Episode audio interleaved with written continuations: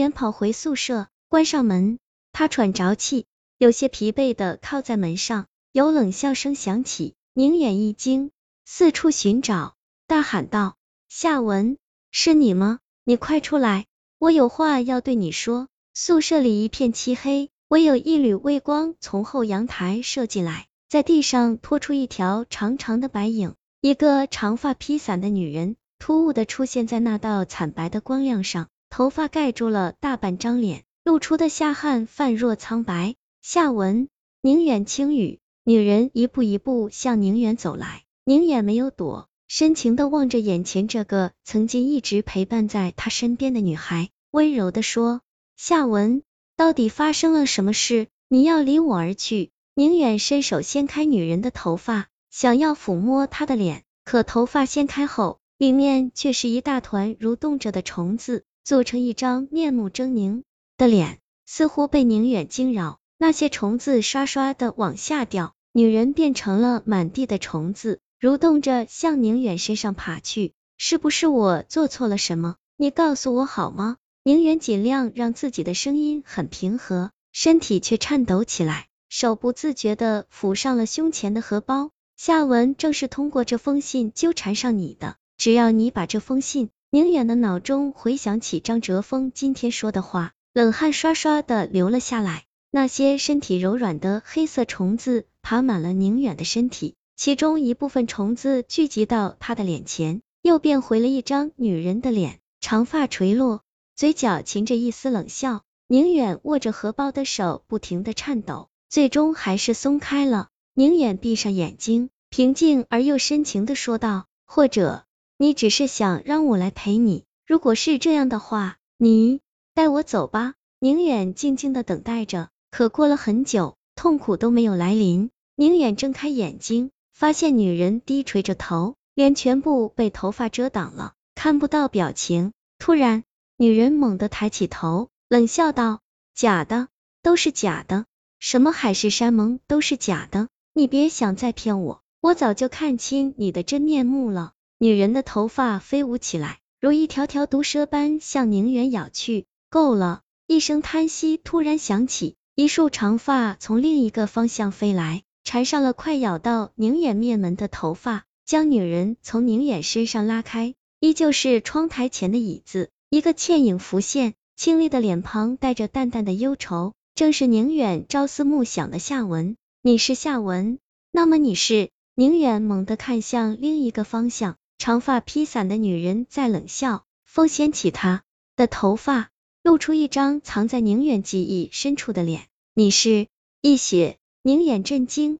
张易雪是他的前女友，一年前出了车祸，离宁远而去。那时候宁远也和现在这样悲痛欲绝，直到后来遇到夏文，在他的陪伴下，宁远才走出了绝望的深渊。没想到现在张一雪又以这样的方式出现在他面前，似乎还对他抱着极大的怨念，一心想要杀死他。难道一雪看到他死后，我找了别的女生，于是以为我以前说爱他都是骗他的，所以现在回来想要报复我？而夏文其实一直守护在我身边，替我阻挡一雪。一下子，宁远明白了很多，他想要解释什么，可张易雪却只是冷漠的看了他一眼，冷冷的说道：“我一定会杀了你的。”然后他就融进了黑暗里。夏文叹了口气。也跟着消失不见了。你不是说这封信是大凶？夏文是通过这封信缠上我的吗？有，实际上缠上我的鬼并不是夏文，夏文反而还救了我的命。第二天，宁远找到张哲峰，压抑着怒火说道：“这么说，直到最后你也没有把那封信扔掉吗？这还真是可惜。”面对宁远的质问，张哲峰依旧镇定，淡淡的说道：“你什么意思？”宁远惊疑，张哲峰冷笑，眼神变得锋利起来，说道：“我是说，你侥幸捡回了一条命，你不是想知道夏文为什么会自杀吗？那我告诉你，是我怂恿的。”宁远呆住了，怒吼道：“你对夏文做了什么？”女生阴气比较重，对鬼更加敏感，之前夏文就已经察觉到了一些东西，心中一直暗暗担忧，而这个时候我找上了他。告诉他只要将身上的精气凝于血液，写出一封血书，再让你将那封血书带在身上，你便如同获得了一枚护身符，任何鬼都无法伤害你。只不过这样做的话，他也会因为失去精气而死。他听完之后，果然和我计划中的一样，按我说的话去做了。然而这一切只不过是我为了让他去死而编造的谎言罢了。一切都按着我预想的方向发展，可没想到的是，夏文死后居然借着那封信来到你身边，守护于你，让你逃过了几次死劫。张哲峰声音平淡，就像在述说一件再普通不过的事，语气没有丝毫波动，令宁远气得牙痒痒。为什么？宁远从嘴里吐出三个字。到现在你还不明白吗？难道一写就没和你说过他还有一个哥哥？你伤害了我妹妹，令他死后怨气不散，没办法去投胎。可你别忘了，还有我这个哥哥，我会为他讨回公道。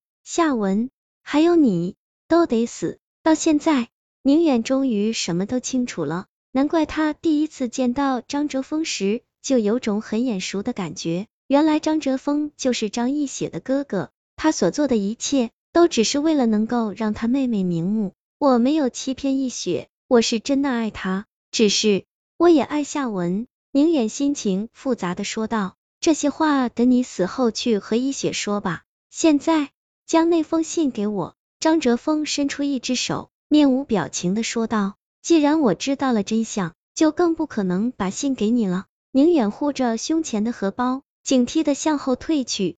是吗？张哲峰听后却笑了起来，然后美容逐渐变得冰冷，说道：“你真的要一直把信带在身边，让夏文守护你一生，不给他自由，不让他去投胎？”张哲峰的话如同一柄沉重的巨锤，砸在宁远的心上。宁远瞪大了眼睛，张着嘴，说不出话来。